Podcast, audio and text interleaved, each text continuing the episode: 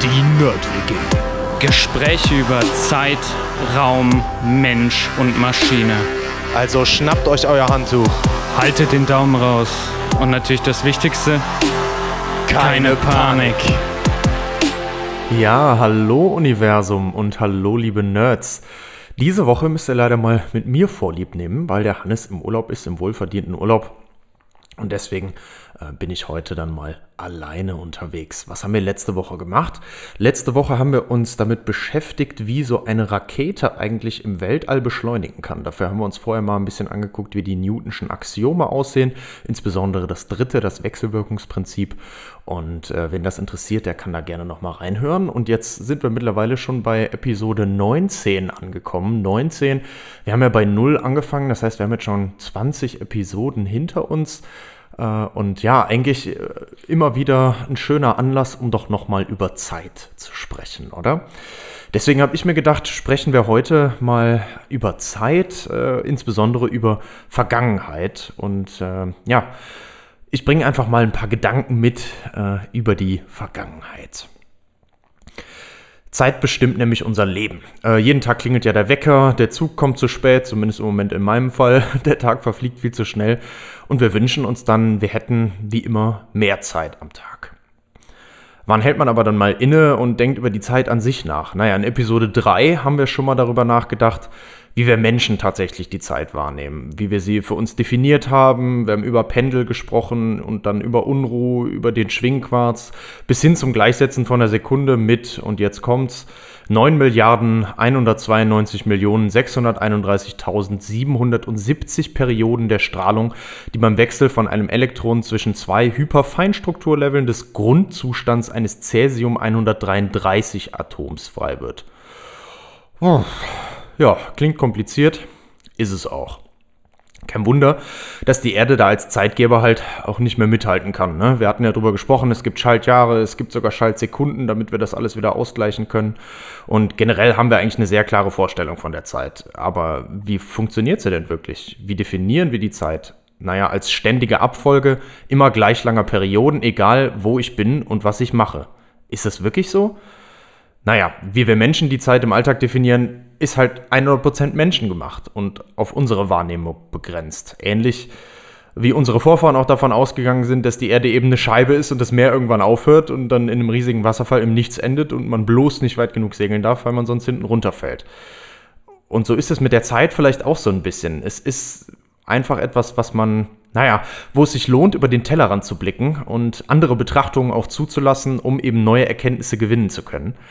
Ja, und deshalb gibt es heute noch mal ein paar Gedanken über Zeit, äh, genauer, wie ich es eben schon gesagt habe, eben über das, was wir als Vergangenheit bezeichnen, also das, was schon passiert ist.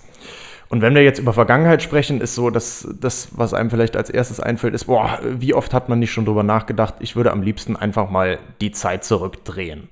Aber Zeit lässt sich eben nicht zurückdrehen, ist klar. Schließlich, äh, nach heute kommt immer morgen. Ähm, ich kann mich an gestern erinnern, aber nicht an nächste Woche. Das ist eben halt noch nicht passiert. Und ob das wirklich so ist und ein Vergehen der Zeit wirklich existiert, naja, das sei heute erstmal dahingestellt.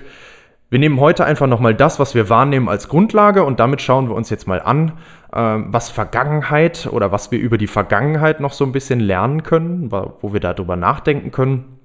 Und äh, nehmen also das, was gestern war, als vergangen an und damit auch als bekannt und das, was morgen sein wird, noch als ungewiss. Was sich für uns jetzt als Vergehen der Zeit anfühlt, kann man eigentlich ganz anschaulich mit dem zweiten Hauptsatz der Thermodynamik beschreiben. Und das haben wir auch schon mal so ein bisschen gemacht. Wir machen das jetzt als Einstieg nochmal. Weil Prozesse haben eine Richtung. Ähm, sie laufen eben immer so ab, dass die Entropie des Gesamtsystems größer wird. Ja, und was war jetzt nochmal Entropie? Ganz platt gesagt, Unordnung. Ähm, Unordnung macht sich halt nicht von selber. Wenn ich jetzt hier meine Nerd-WG-Tasse nehme, das ist sowieso eigentlich ein gutes Stichwort, Wenn ich jetzt die Tasse hier nehme und auf den Boden fallen lasse, klar, dann wird die zerbrechen. Äh, wird sich aber niemals von selber wieder zusammensetzen. Ist halt ein irreversibler, also unumkehrbarer Prozess.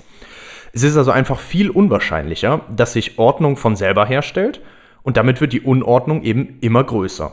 Oder wie wahrscheinlich ist es, dass sich alle Moleküle in einer Box von einem Kubikmeter in einer Hälfte befinden? Ich meine, es ist möglich, ja, aber bewegen die sich von selber irgendwie dahin? Also bis das tatsächlich eintritt, müsste man länger warten, als das Universum alt ist. Kommen wir später noch zu, wie alt das Universum tatsächlich ist. Äh, und damit können wir davon ausgehen, okay, also die Unordnung steigt. Das ist einfach viel zu unwahrscheinlich. Und was heißt das? Die Entropie wächst. Jetzt könnte man noch sagen, ich kann mir eine Tasse wieder zusammenkleben, klar, und die Unordnung dann damit wiederherstellen. Ja, ja, geht alles. Ähm, aber ich habe dann nur die Entropie lokal verringert. Und die Entropie des Gesamtsystems ist trotzdem gestiegen. Allein schon durch all die Energie, die ich halt aufgebracht habe, um jedes einzelne Stück von der Tasse hier unterm Schreibtisch wieder hervorzukramen und zusammenzusetzen. Ja, und ganz zu schweigen äh, von den ganzen Nerven, die mich das kosten würde. Ne? Also dabei geht mindestens mal eine Tafel Schokolade drauf, äh, die ich dann wieder zersetze. Ich wandle das in Energie um, dabei entsteht wieder jede Menge Entropie und so weiter. Könnte man jetzt immer weiter spinnen. Ähm, und damit zeigt sich aber, okay, also die Prozesse haben eine Richtung und damit irgendwie vergeht die Zeit auch. Das, was wir als Vergehen der Zeit empfinden, genauso wie eben diese Prozesse immer nur in eine Richtung ablaufen können. Die Entropie wächst immer weiter. Aber damit vielleicht genug vom Vergehen der Zeit. Wichtig ist halt nur, dass wir das so wahrnehmen, weil eben diese unumkehrbaren Prozesse ablaufen. Gut, und wie können wir jetzt mit diesem Wissen äh, in die Vergangenheit schauen? Ich hatte ja gesagt, wir wollen uns ein paar Gedanken über Vergangenheit machen heute. Versuchen wir doch mal einen Blick in die Vergangenheit unseres Planeten, weil Vergangenheit ist uns irgendwie wichtig. Also äh, unsere Erinnerung wird ja mit dem Vergehen der Zeit immer schlechter. Die Sachen, die immer länger her sind, zum Beispiel jetzt aus der Kindheit, kann ich mich immer schlechter daran erinnern, beziehungsweise man sagt immer so schön, die Erinnerungen werden immer schwammiger. Und äh, deshalb haben wir auch Möglichkeiten gefunden, eben solche Erinnerungen auf andere Weise festzuhalten. Das erste Foto zum Beispiel hat schon 1826 ein gewisser, und ich entschuldige mich jetzt schon für die Aussprache, äh, Joseph äh, Nisfornips aus dem Fenster seines Hauses in Frankreich geschossen. Äh, ich habe ja schon in, äh, ich glaube in der Folge über die Zeit war das auch gezeigt, wie gut mein Französisch ist. Und da habe ich nämlich schon mal direkt die französischen Wochentage durcheinander geschmissen, hat mir letztens ein Kollege berichtet. Dementsprechend bitte ich um Nachsicht. Ähm, also das erste Foto 1826, der erste Film 1888, 1818, 1818, 1888 wollte ich sagen, in England aufgenommen. Äh, das war eine 2,1 Sekunden lange Sequenz des Roundhay Park in Leeds. 1889 dann, ein Jahr später, hat Benjamin Harrison als erster US-Präsident seine Stimme aufnehmen lassen für 36 Sekunden lang. Das heißt also, irgendwie hatten wir schon immer das Bedürfnis, genau solche Sachen nochmal eher festzuhalten. Was war, bevor wir solche ja, Möglichkeiten hatten, Fotos, Videos oder auch Sprachaufnahmen zu machen. Ähm, ja, wir waren auf das geschriebene Wort angewiesen. Ne? Schriften in jeglicher Form, äh, die dann als Zeugen ihrer Zeit dienen und die Gegenwart festhalten können. Und äh, ja, genau diese Gegenwart, die sie festgehalten haben, äh, ist dann auch für uns immer zur Vergangenheit geworden. Und so ja, haben wir Zeugen aus der Geschichte in Form von Schrift. Aber auch das reicht halt nur irgendwie so 5000 Jahre zurück und davor, ja, da muss natürlich dann eine andere Methode her, um der Vergangenheit irgendwie auf die Spur zu kommen. Und äh, irgendwie, ich meine, also wir Menschen an sich sind ja irgendwie sehr, sehr neugierig und wir versuchen schon lange mehr über die Entstehung des Lebens und auch über die Entstehung unseres Planeten generell herauszufinden. Wir graben alte Gebäude aus, Skelette, Fossilien äh, und immer dann irgendwie, um rauszufinden, wann hat denn das Leben begonnen? Wie, wie ist das denn gewesen? Einfach dem Ganzen so ein bisschen auf die Spur zu kommen. Und dann kommt auch noch die Frage dazu, was war dann vor dem Leben? Gut, also Steine zum Beispiel. Ähm, also können wir auch Steine untersuchen, um vielleicht rauszukriegen, was war denn vor dem Leben? Vielleicht sogar uns auch die Frage zu stellen, ähm, wie alt ist unser Planet? Und damit stellen wir uns eigentlich immer so ein bisschen die Frage, ja, wie alt ist das, was ich hier gefunden habe eigentlich? Und das Gute ist, die Uhr hat ihre eigene, äh, die Uhr, die Natur hat ihre eigene Uhr, und zwar die Radioaktivität. Das ist eigentlich auch so eine Art Atomuhr, da haben wir auch schon in Episode 3, glaube ich, drüber gesprochen. Äh, nur, ja, anders, wie es immer so ist. Ne? Jedenfalls müssen wir uns wieder mal anschauen, wie so ein Atom aufgebaut ist, um dann zu verstehen, wie man das Alter von so einem Knochen oder so einem Stein mit Hilfe des radioaktiven Zerfalls bestimmen kann. Also, kurze Wiederholung. In der Mitte ist der Kern aus positiv geladenen Protonen und ladungsneutralen Neutronen. Drumherum bewegen sich jetzt Elektronen in so bestimmten Orbitalen, wo wir nicht genau sagen können, wo die genau sind, aber eben in welchen Bereichen die sich aufhalten. Wichtig für uns ist jetzt erstmal, das Atom an sich ist erstmal nicht geladen. Das bedeutet also, es gibt so viele Elektronen wie Protonen, die es dann auch im Kern wieder gibt. Und die Anzahl der Protonen im Kern wird dann im Periodensystem durch die sogenannte Ordnungszahl angegeben. Und das bestimmt dann auch das vorliegende Element. Also abhängig davon, wie viele Protonen im Kern sind, weiß ich dann auch, welches Element tatsächlich vorliegt. So haben wir das definiert.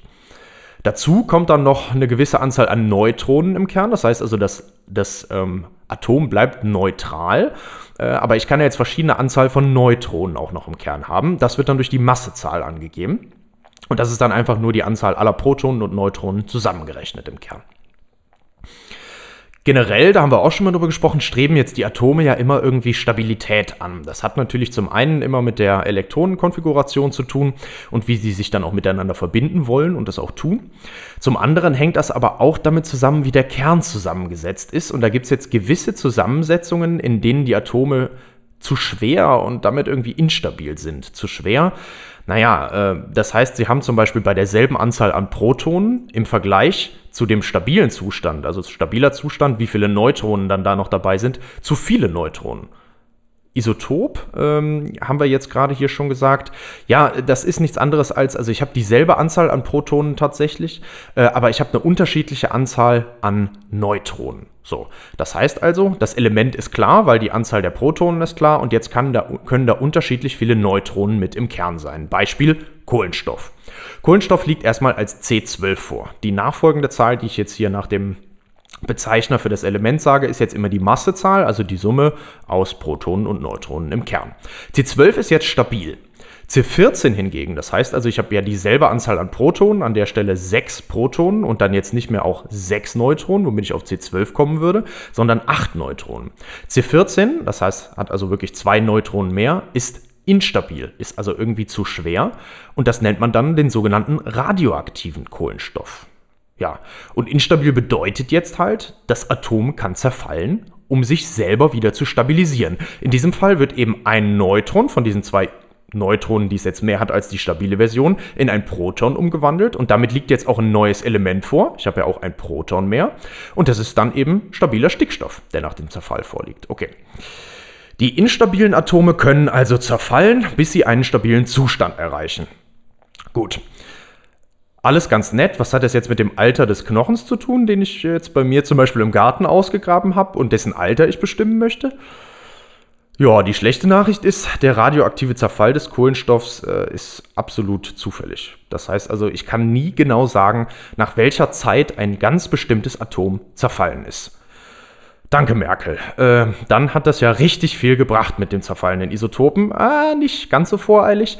Die gute Nachricht ist, dass ich bei genügend großer Menge tatsächlich sagen kann, wie lange es dauert, bis die Hälfte der C14-Atome zu N14 zerfallen ist. N14, das war jetzt der stabile Stickstoff. Und ohne dass ich dabei weiß, welche genau zerfallen sind. Heißt also, das reicht völlig aus, ich muss nur wissen, wie viel von dem N14 und C14 am Anfang schon da war und tada, über das Verhältnis, was ich dann am Ende vorliegen habe, kann ich eben bestimmen, wie viel zerfallen ist. Und das ist jetzt abhängig von der Zerfallsrate und damit kann ich dann das Alter bestimmen. Wir sprechen hier jetzt bei dieser Zerfallsrate von einer Halbwertszeit. Und bei C14 sind das zum Beispiel 5730 Jahre plus minus 40 Jahre. Dies dauert, bis eben die Hälfte der Atome zerfallen ist. Und das kann ich beschreiben. Mir ist ja egal, welche genau zerfallen sind. Mir ist nur wichtig, bis zu diesem Zeitpunkt oder bis diese Zeit verstrichen ist, ist eben etwa die Hälfte der Atome zerfallen. So, was heißt das jetzt nach zwei Halbwertszeiten, also in dem Fall Kohlenstoff C14, 11.460 Jahre, ist jetzt noch ein Viertel der am Anfang vorliegenden C14-Atome vorhanden, weil eben drei Viertel schon zu N14 zerfallen sind. Gut, jetzt haben wir doch irgendwie was in der Hand, womit man arbeiten kann. Das Ganze nennt man dann Radiokarbon-Methode oder äh, ja, eher bekannt und auch einfacher als C14-Methode. Aber auch das hat irgendwie Grenzen. Warum? Ich muss ja immer wissen, wie viel C14 zu Beginn vorlag, um dann schauen zu können, wie viel über die Zeit tatsächlich verfallen ist, weil ich ja irgendwie das Alter bestimmen will. Hm. Deshalb wird diese Methode vor allem für lebende Organismen verwendet. Da kann man nämlich was ganz Bestimmtes annehmen. Und zwar dass das Verhältnis von C12, also dem stabilen Kohlenstoff, zu C14 während dieser Lebensdauer etwa also während des Lebens von dem Organismus etwa konstant ist. Und das hängt äh, damit zusammen, dass es etwa dem Verhältnis in der Atmosphäre entspricht. Ja, es liegt nämlich ein C14-Kreislauf vor, der dieses Verhältnis stabil hält, solange der Organismus am Leben ist. Ja, und das Verhältnis in der Atmosphäre, das kann ich jetzt zu dem damaligen Zeitpunkt ganz gut bestimmen. Naja, also zumindest grob. Und zwar so grob, dass ich schon eine ganz gute Aussage über das Alter nachher treffen kann. So, das heißt also, ich weiß schon mal den Anfangszustand und sobald jetzt der Organismus abgestorben ist und eben nicht mehr auf diese Weise mit der Atmosphäre interagiert und dieser C14-Kreislauf in Gang ist, ändert sich das Verhältnis, weil jetzt tritt ja der stetige Zerfall von C14 ein und zack, Schon habe ich alles parat, um mit der C14-Methode das Alter des Knochens zu bestimmen. Na, das ist doch eigentlich ganz geil, oder? Das heißt, damit kann ich bei Fossilien und solchen Ausgrabungen und so sagen, okay, der Zahn ist jetzt 46.000 Jahre alt. Wow. Geht aber eben nur für lebende Organismen mit dem radioaktiven Kohlenstoff jetzt zumindest. Ähm, wir können damit zum Beispiel auch sagen, dass wir Menschen erst seit etwa 300.000 Jahren auf diesem Planeten existieren. Das ist ja auch, also 300.000 Jahre klingt erstmal irgendwie viel, ne? Naja, äh, aber irgendwie auch immer nur in Relation zu unserer Lebenszeit. Was ist denn, wenn ich jetzt wissen möchte, wie alt unser Planet tatsächlich ist? Hm. Hatten wir eben schon mal gesagt, warum nicht Steine angucken, also das, das Alter des Gesteins auf der Erde bestimmen. Geht aber auch. Und zwar mit dem gleichen Prinzip. Ich brauche nur jetzt halt irgendwas, was wesentlich länger dauert, um zu zerfallen, also mit einer wesentlich größeren Halbwertszeit, weil das Ganze wird eine wesentlich größere Spanne sein. Sonst werden irgendwann die Mengen an radioaktiven Isotopen so gering, dass ich da gar keine guten Aussagen mehr treffen kann. Wenn jetzt wirklich alle 5300 und was waren es, 70 Jahre der Zerfallsprozess wieder die Hälfte tatsächlich der C14-Atome in N14 umgewandelt hat, dann ist danach naja, wie alt ist unsere Erde? Etwa 4,5 Milliarden Jahre, ein bisschen mehr. Hm, das sind schon einige Halbwertszeiten, da wird kaum noch was übrig sein. Na, also brauche ich tatsächlich was, was wesentlich langsamer zerfällt. Also nehmen wir doch mal Uranium 238. Das zerfällt jetzt zu Thorium 234, das zerfällt dann auch wieder und das ist auch noch nicht stabil und so weiter und so weiter, bis am Ende dann Blei 208 vorliegt. Der ganze Zerfallsprozess hat jetzt tatsächlich eine Halbwertszeit von ungefähr auch genau diesen 4,5 Milliarden Jahren. Also das klingt doch irgendwie nach einer guten Größenordnung, oder? Na, da kann ich doch jetzt wirklich im Vergleich zu den 5370 Jahren irgendwie mitarbeiten, ähm, wenn es um das Alter von unserem Planeten geht. Wird natürlich auch alles wesentlich komplizierter, mehr Zerfallsprozesse, die da mit drin sind und so. Generell sprechen wir jetzt auch nicht mehr von der Radiokarbon-Methode, wir haben ja jetzt andere Atome, die wir uns hier auch angucken, sondern von radiometrischer Datierung. Und äh, ich würde mal sagen, die Details überlassen wir hier jetzt den Experten. Was wir aber damit machen können ist, und das ist tatsächlich auch so gewesen, ich habe es eben schon verraten, ähm, mit Hilfe von der Methode haben wir das älteste bisher gefundene Gestein auf der Erde eben bestimmt, also das Alter bestimmt. Und ja, unsere Erde ist tatsächlich stolze 4,54 Milliarden Jahre alt, also etwa wirklich eine Halbwertszeit von dieser Uranium-Blei-Zerfallskette. Na, dann äh, happy Halbwertszeit, ne?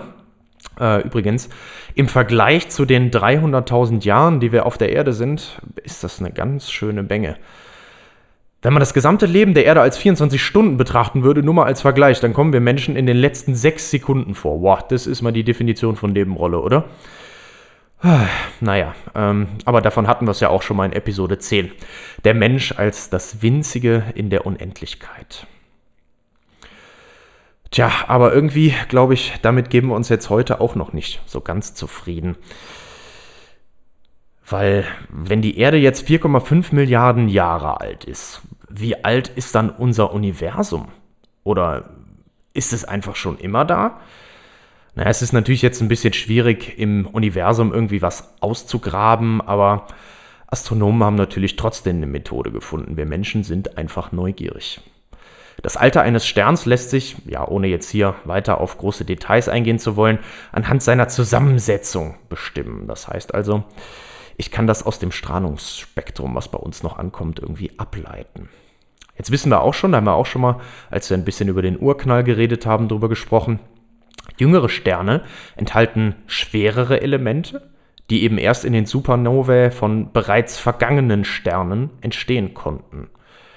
Das heißt also, ältere Sterne, ältere Sterne ähm, enthalten nur die leichten Elemente. Ja, und das sind die, die in den ersten Minuten nach dem Urknall eben entstanden sind und aus denen sich dann unter anderem die Sterne gebildet haben. Was jetzt auf der Erde ein Fossil ist, das heißt, was brauchen wir jetzt irgendwie, wenn wir aus der Zusammensetzung der Sterne so ein bisschen ableiten können, wie alt die sind, ist im Universum dann zum Beispiel ein Kugelsternhaufen. Das ist eine sehr dichte Anordnung von Sternen, die dann so eine kugelsymmetrische Verteilung aufweist. Das sieht wirklich so ein bisschen dann aus wie, wie so eine Kugel, wie die angeordnet sind insgesamt. Und anhand von diesen wirklich uralten Sternenhaufen, also fossil, weil die eben wirklich uralt sind äh, und, und mit ganz am Anfang entstanden sind, konnten Astronomen dann zum Beispiel das Alter des Universums auf etwa 13 Milliarden Jahre schätzen. 13 Milliarden Jahre. Boah, da geht's aber los, ne? Ja, und das deckt sich auch ganz gut mit den 13,8 Milliarden Jahren, die aus dem äh, Auseinanderdriften der Objekte und damit eben also aus der Ausdehnung des Universums bestimmt wurden. Ne? Es ist ja auch hier äh, feststellbar, dass alle Objekte im Universum immer weiter auseinanderdriften. Das kann ich eben, das haben die Astronomen auch hingekriegt, so ein bisschen zurückrechnen. Ne? Wie, also wo war der Anfang, wo alles angefangen hat, auseinander zu driften? 13,8 Milliarden Jahre. Boah ganz schön lange Zeit. Unsere Erde mit 4,5 Milliarden Jahren ist da ja auch dann tatsächlich eher ein Youngster. Ne? Also würde ich mal sagen, 4,5 Milliarden zu 13,8 Milliarden. Ja, das ist schon im vorderen, im vorderen Bereich. Ne? Vor allem bedeutet das aber auch, dass Zeit wirklich einen Anfang hatte. Ne? Also wenn das Universum und damit auch die Raumzeit, ganze Raumzeit, die vorhanden ist, irgendwie entstanden ist, ja, dann hatte auch Zeit irgendwie einen Anfang. Es gibt also einen Beginn der Zeit und damit auch einen Beginn der Vergangenheit.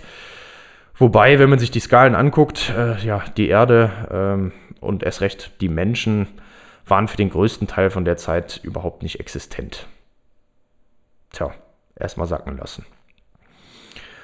Übrigens, äh, wo wir gerade bei Vergangenheit und Beobachtung von Sternen sind, wusstet ihr eigentlich, dass der Sternenhimmel, so wie wir den sehen, immer die Vergangenheit zeigt? Warum? Naja, die Strahlung, die die Sterne aussenden, bewegt sich ja mit Lichtgeschwindigkeit. Und auch wenn es für die Entfernungen hier auf der Erde jetzt so scheint, als wäre Licht unendlich schnell, stimmt das nicht so ganz. Also hier auf der Erde ist ja so, ich mache den Lichtschalter an, zack, Licht ist sofort da. Was heißt das? Die Strahlung ist also gefühlt sofort an meinem Auge angekommen, nachdem sie da ausgesendet wurde von meiner Lampe aus.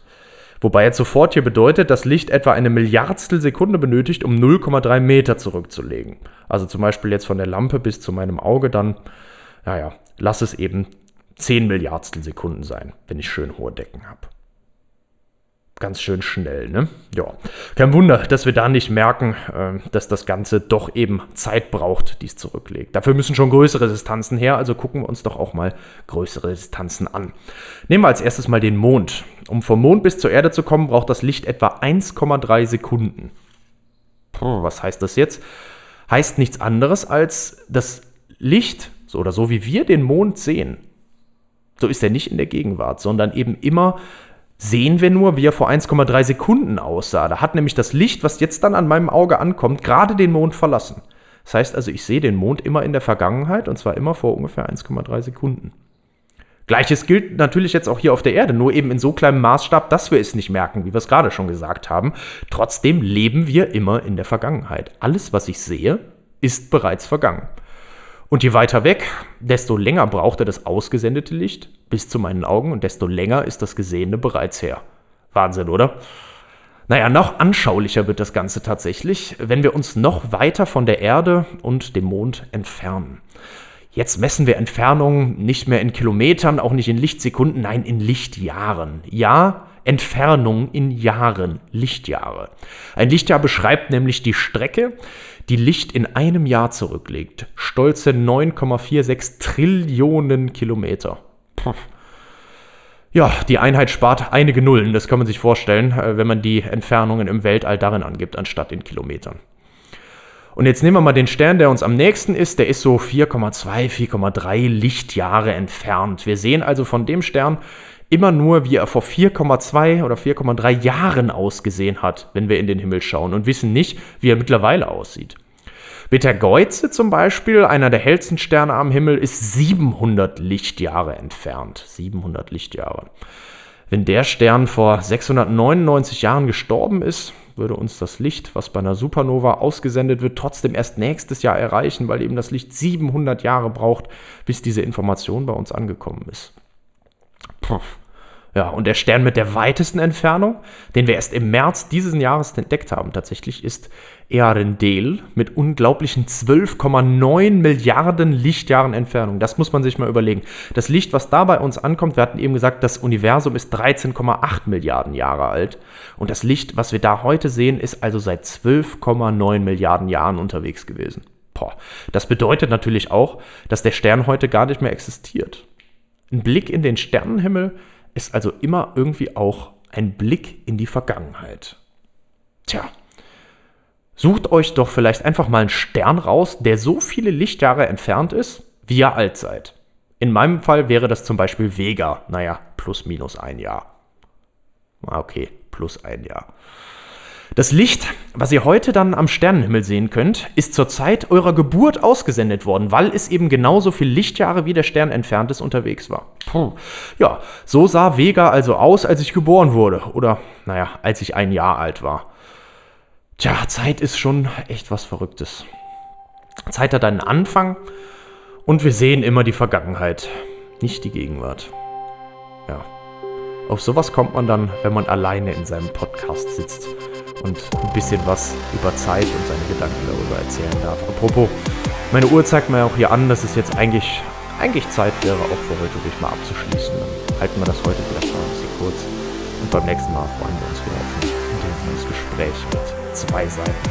Und bevor ich euch jetzt hier zu sehr voll laber mit meinen Gedanken, weiteren Gedanken über die Zeit, würde ich mal sagen, äh, vielen Dank fürs Zuhören und abschalten nicht vergessen.